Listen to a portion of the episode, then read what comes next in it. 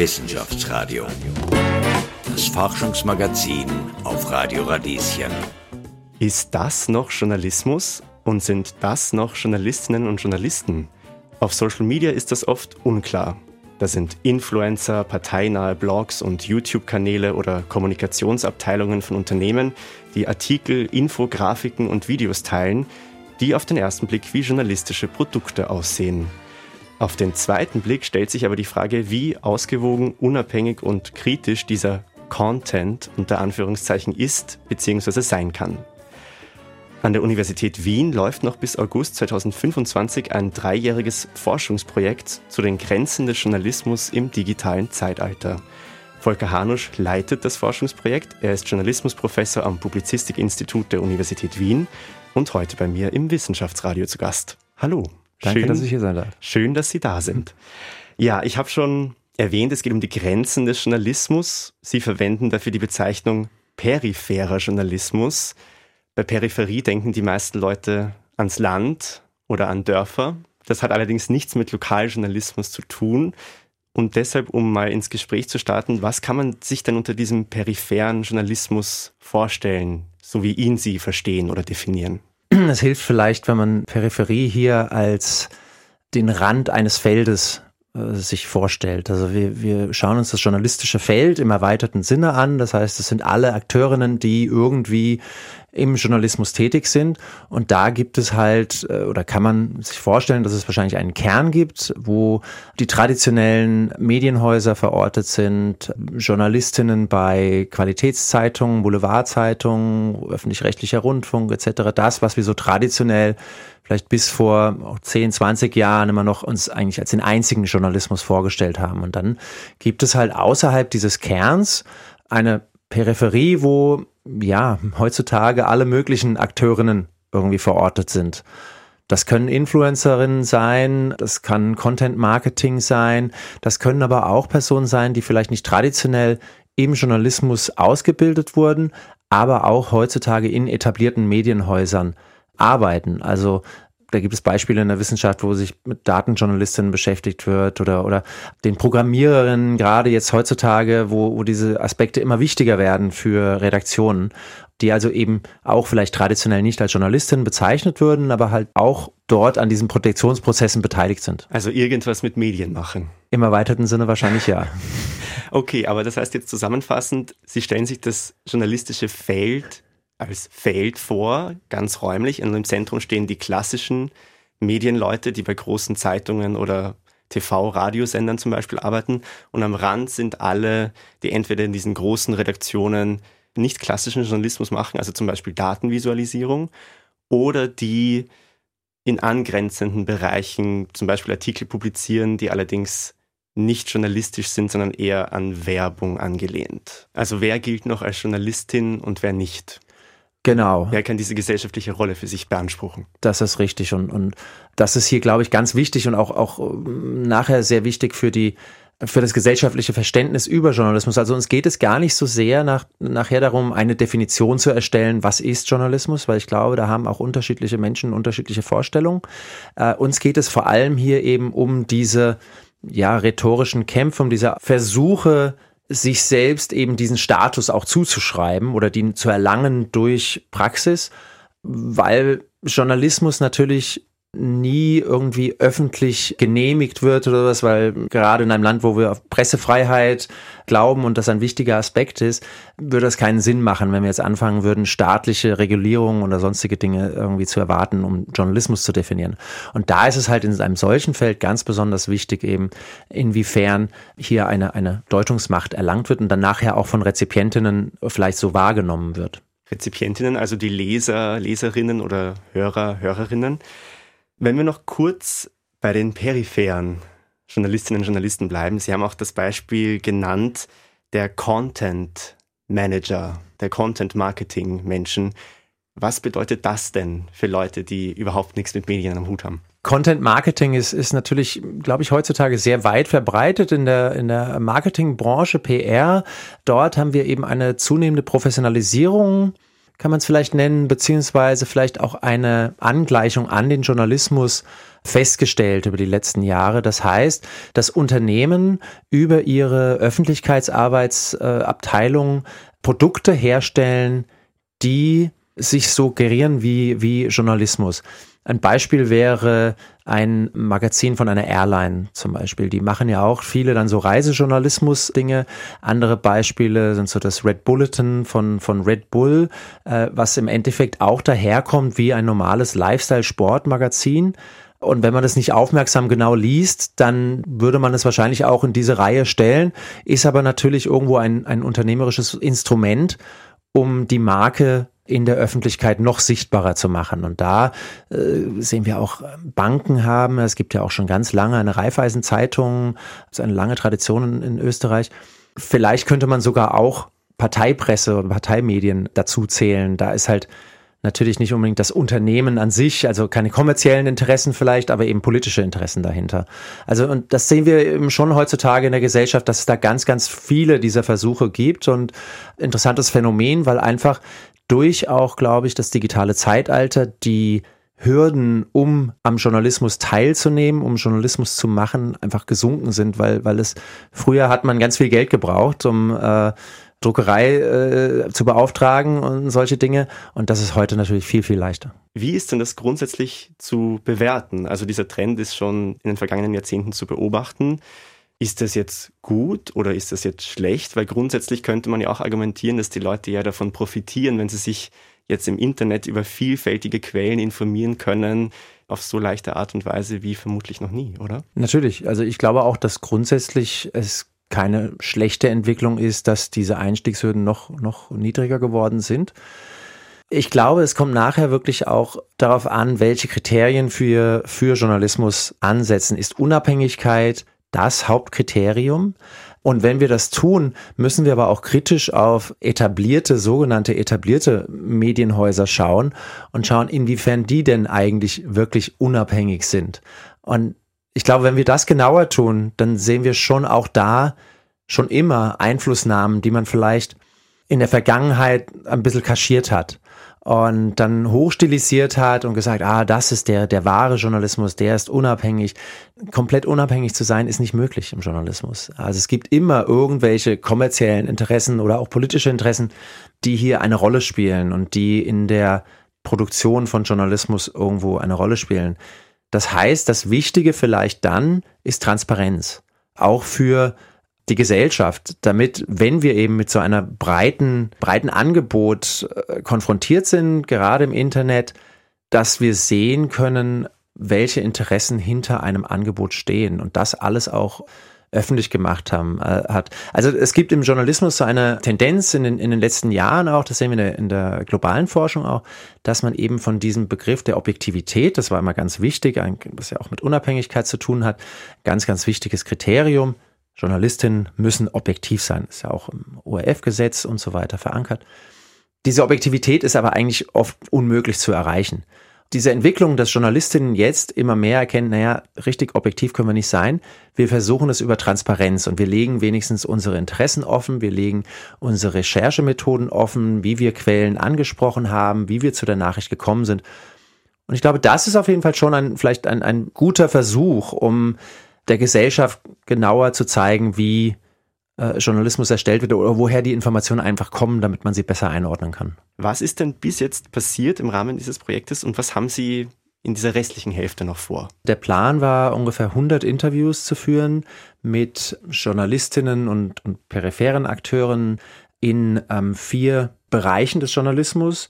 Politik, äh, Wirtschaft, Sport und Lifestyle haben mittlerweile schon ich glaube, um die 60 äh, bis 70 Interviews geführt mit ganz unterschiedlichen Personen, machen das auch noch weiterhin, hoffen, dass wir das vielleicht abschließen können im Februar.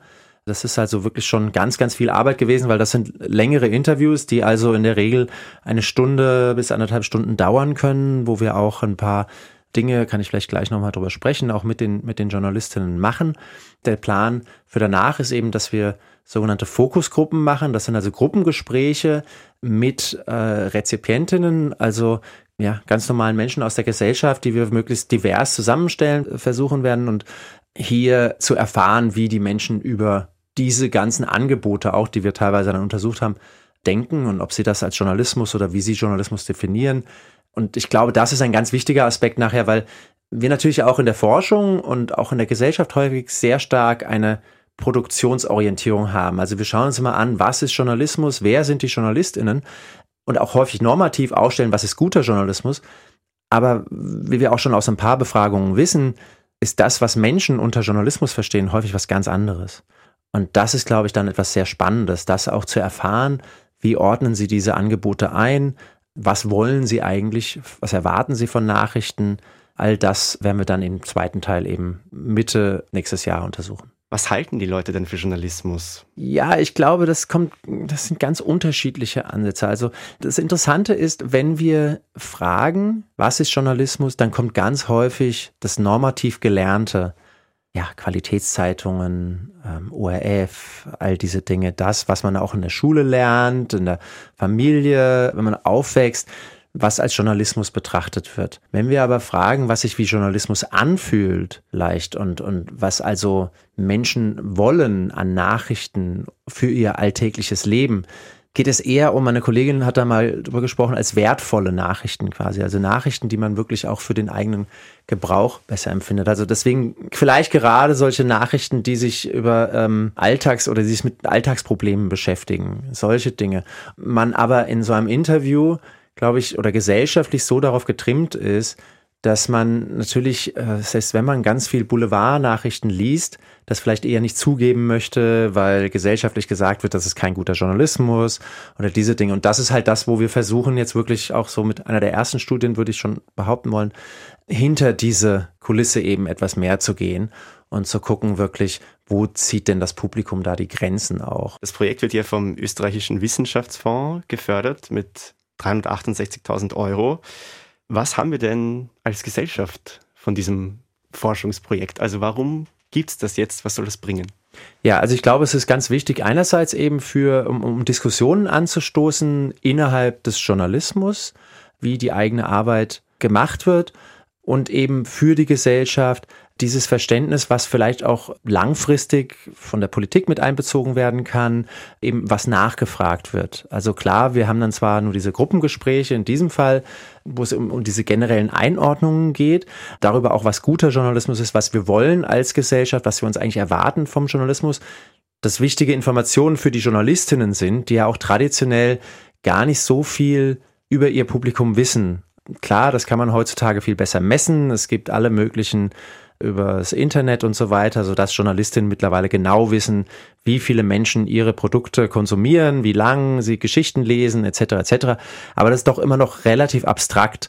Und ich glaube, gerade um diese Erwartungen an Journalismus geht, da kann dann der Journalismus noch sehr viel von lernen und vielleicht dadurch auch besser in die Gesellschaft hineinwirken und auch mehr Angebote erstellen, die dann vielleicht auch wirklich angenommen werden. Wir sprechen oft von der Krise des Journalismus, dass Menschen Nachrichten vermeiden und dass sie sich vom Journalismus entfernen. Und vielleicht können wir hier auch einen Beitrag leisten, dass das eben ja, Wissen in die Gesellschaft kreiert wird, um eben diesen Phänomenen äh, entgegenzuwirken. Das ist noch Zukunftsmusik im Moment, aber Sie haben ja bereits 70 Interviews geführt. Wenn wir jetzt mal bei diesen peripheren Journalisten, also den nicht klassischen, bleiben, wie bezeichnen die sich denn selbst und wie grenzen sie sich ab oder grenzen sie sich nicht ab von den quasi etablierten, traditionellen Journalisten und Journalistinnen? Also worauf ich mich jetzt beziehe, sind vor allem erste Einblicke in, in, die, in die Interviews, aber auch Studien, die wir schon davor gemacht haben. Das ist schon teilweise, je, je weiter man entfernt ist von diesem Kern vielleicht oder je weiter man denkt, dass äh, sie entfernt sind davon, desto weniger trauen die sich vielleicht sich auch als Journalistinnen zu bezeichnen. Also wir versuchen auch so ein bisschen diesen Begriff generell etwas zu vermeiden, um eben mehr darüber zu sprechen, über das, was sie tun und ob da, ob es da Ähnlichkeiten gibt. Aber dieser Begriff ist doch immer noch, weil er so stark normativ geprägt ist und auch ein gewisses, gewissen Respekt hat, glaube ich, in der Gesellschaft, dass sich viele das dann nicht anmaßen wollen und sagen, naja, ich bin kein Journalist, weil ich habe das ja nicht studiert oder ich habe keine traditionelle Ausbildung und deswegen würde ich mich nicht als Journalistin bezeichnen oder so. Also insofern, man maßt sich das nicht so ganz an, diesen Begriff zu verwenden sieht sich aber doch häufig, glaube ich, in einem ähnlichen, in einer ähnlichen Sphäre. Also gerade Bereichen, die eher als Soft News vielleicht gelten, also Sport oder Lifestyle, wo sowieso kommerzielle Interessen vielleicht auch schon immer stärker diesen Journalismus beeinflussen, prägen, dass man dann sagt, naja, man, so anders ist die eigene Arbeit vielleicht auch gar nicht in dem, was man erreichen möchte. Also wir hatten auch schon vor einigen Jahren einmal eine, eine Studie durchgeführt mit Instagram-Influencerinnen und die dann auch im Endeffekt zwar alle gesagt haben, ich mache Content, ich bin Influencer, sich eher so, oder ich bin Fotograf, natürlich bei einem visuellen Medium wie Instagram auch wichtig, aber die ansonsten sich dann in ihrem Rollenverständnis, das heißt dem, was sie erreichen möchten mit ihrer Arbeit, doch sehr ähnlich den traditionellen Lifestyle-Journalistinnen waren. Und was sind dann solche gemeinsamen Ziele von Influencern und Lifestyle-Journalistinnen zum Beispiel? Naja gut, also gerade im, im Lifestyle-Bereich ist es halt auch ein äh, Ressort, wo man unterhalten möchte, man möchte positive Nachrichten bringen, man möchte Ratgeber sein, also all diese Dinge, um eben Geschichten zu erzählen, die den Menschen im Alltag helfen können. Aber auch und jetzt nicht nur rein äh, irgendwie Kommerz beeinflusst, sondern vielleicht auch über Themen wie Nachhaltigkeit zu sprechen, wie man ein gesundes Leben leben kann. Das sind natürlich grundsätzliche publizistische Ziele, vielleicht könnte man dann auch sagen. Also das ist auch übrigens ein Begriff, den wir dann häufiger vielleicht verwenden, wenn wir diesen Journalismusbegriff nicht benutzen möchten, weil er eben so normativ geprägt ist, dass man eben von, von publizistischen Aktivitäten spricht, die natürlich allgemeiner vielleicht sind und noch nicht ganz so beladen sind vielleicht. Also publizistische Tätigkeiten sagt eigentlich, irgendwas wird veröffentlicht. Genau. Genauso wie der Begriff Content, der jetzt ja auch schon mehrmals gefallen ist. Das Wort heißt ja eigentlich einfach nur Inhalt. Es kann ein Bild sein, es kann ein Video sein, es kann Text sein. Das wird irgendwo veröffentlicht und das ist dann Content. Genau. Noch zwei Rückfragen dazu weil das ist jetzt auch ein Begriff, den wir schon ein bisschen vorweggenommen haben, nämlich Lifestyle-Journalismus. Aber was heißt das eigentlich? Also Sie haben jetzt schon Beispiele genannt wie Sport. Richtig, also Sport würde man wahrscheinlich schon als eigene Kategorie wieder sehen.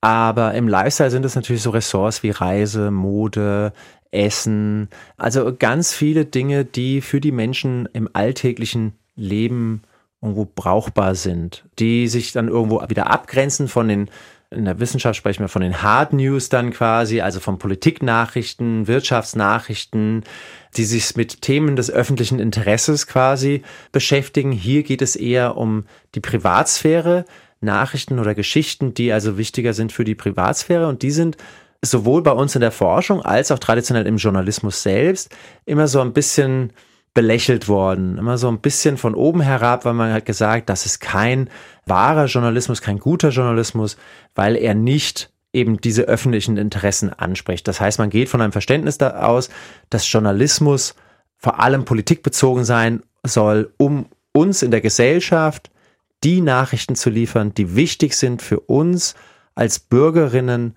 Entscheidungen in den öffentlichen Prozessen zu treffen, also für Wahlen oder, oder sonstige andere Dinge. Es gab auch immer finanzielle Interessen oder die Herausforderung, sich von finanziellen Interessen nicht leiten zu lassen im Lifestyle-Journalismus. Was bedeutet denn das? Also was hat Lifestyle-Journalismus mit kommerziellen Interessen zu tun, die ihn beeinflussen können?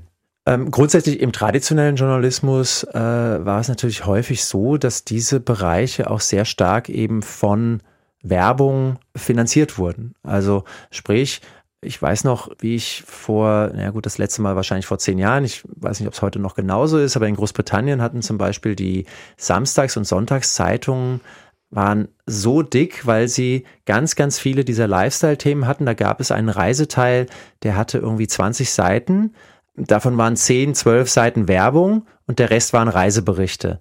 Weil natürlich keine Redaktion, kein Medienhaus sich diese ganzen Reisen leisten möchte.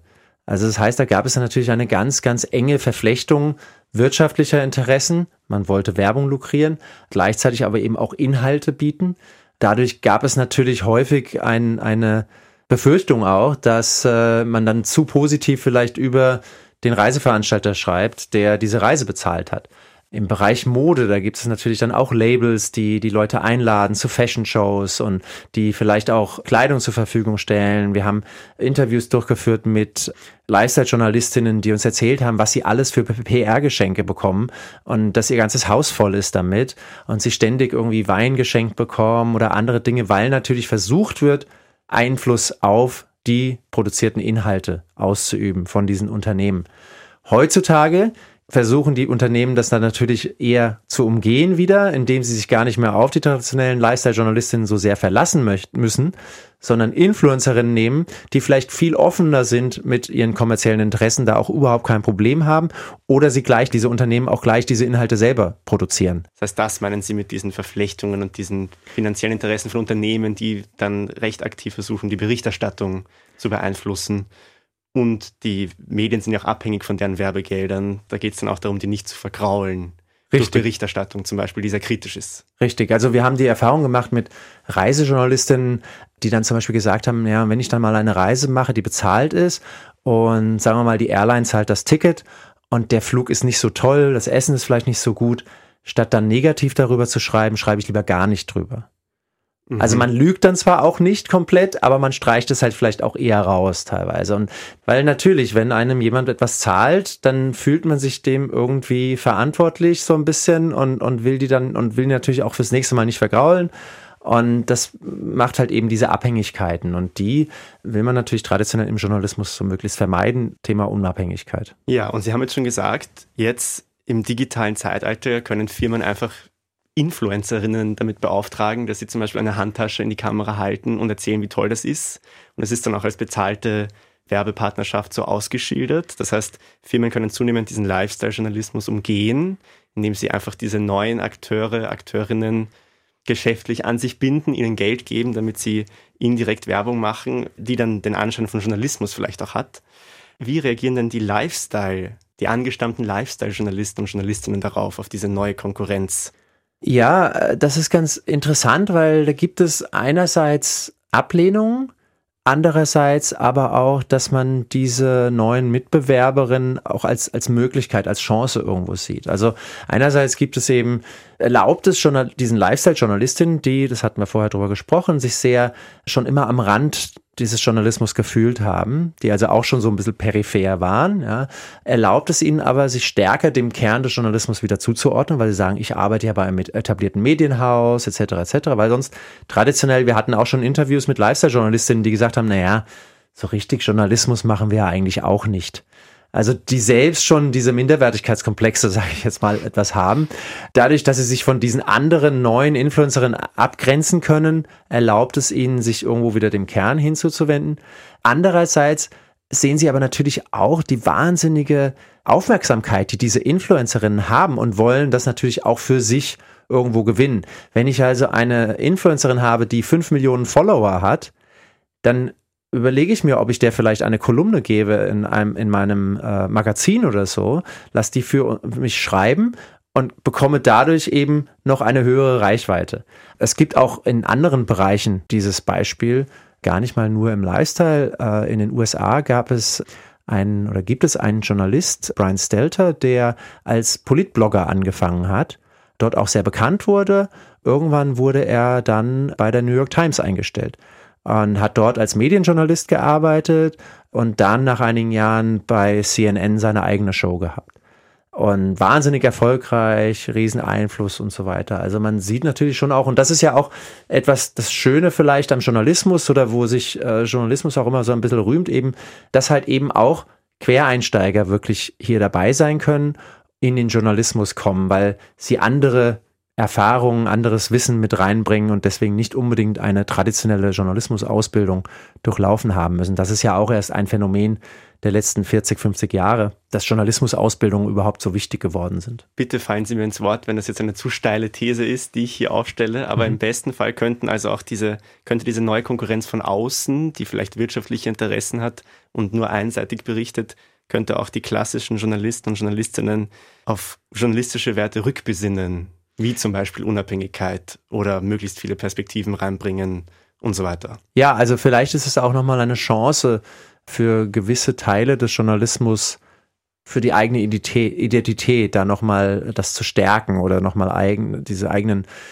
Kriterien der eigenen Arbeit nochmal stärker zu artikulieren. Ja, und weil Sie auch gesagt haben, Lifestyle-Journalisten, Journalistinnen, die teilweise einen Minderwertigkeitskomplex gehabt haben gegenüber den politischen Journalistinnen, die könnten jetzt auch ihre eigene Arbeit aufwerten. Das ist auf jeden Fall, was wir auch schon in einer vorigen Studie gefunden haben, halt eben, wo sie gesagt haben, naja, ich bin ja schon auch eher noch dem traditionellen Journalismus dadurch verhandelt. Ob jetzt diese Politjournalistinnen, die Lifestyle-Journalistinnen deshalb mehr akzeptieren, würde ich jetzt mal in Frage stellen noch, aber es erlaubt natürlich irgendwo für diese Identitätsarbeit einen gewissen Freiraum für die für diese diese Form des Journalismus. Und angesichts dieser ganzen Herausforderungen, Sie haben auch schon die Krise des Journalismus angesprochen, die ja ganz oft ausgerufen wird jetzt wo die Grenzen immer mehr verschwimmen zwischen eben, was ist noch unabhängig und was ist Journalismus und was ist vielleicht Werbung und was ist interessensgetrieben, gerade auf Social Media. Wie wird das weitergehen? Ja, das ist immer so ein bisschen, wenn man in die Zukunft schauen könnte, dann könnte man wahrscheinlich auch viel Geld verdienen später. Es ist sehr schwierig zu sagen, glaube ich. Ich, ich glaube, dass wir schon durch diese stärkere Vermischung, durch die weitergehende Krise, auch finanzielle Krise im Journalismus, müssen wir uns schon darauf einstellen, dass wir weniger traditionelle Journalistinnen haben. Ich finde, das ist teilweise auch keine unbedingt schlechte Entwicklung. Das muss man natürlich auch nochmal sehen, weil auch traditioneller Journalismus kritisch beleuchtet werden kann und muss. Und hier auch neue Formate eben entstehen, die von der Gesellschaft wirklich mehr nachgefragt werden, die aber auch unabhängig sein können. Und gerade wenn wir über neue Formen wie konstruktiven Journalismus, der also versucht, wirklich auch nachhaltig Lösungen anzubieten, etc., nicht nur so negativ ist wie die Mainstream-Medien, all diese Dinge. Es gibt also eine, eine weitaus breiter gefächerte Medienlandschaft und das ist, glaube ich, schon grundsätzlich kein schlechtes Phänomen. Aber natürlich wird auch wiederum eine Herausforderung sein, eben diese immer ähm, fließender werdende Grenze zwischen kommerziellen Interessen, politischen Interessen oder was auch immer und Produktion von Information im erweiterten Sinne ähm, wird uns natürlich weiterhin beschäftigen. Und, und da ist es, glaube ich, vielleicht langfristig auch eine Herausforderung für die Gesellschaft, für die Politik, vielleicht auch gewisse Gütekriterien zu erstellen oder, oder weitere Leitfäden für Menschen, um da zu unterscheiden. Vielen Dank für das Gespräch. Ich danke auch. Wissenschaftsradio. Das Forschungsmagazin. Jeden Dienstag von 10 bis 11. Alle Infos unter radio-radieschen.at.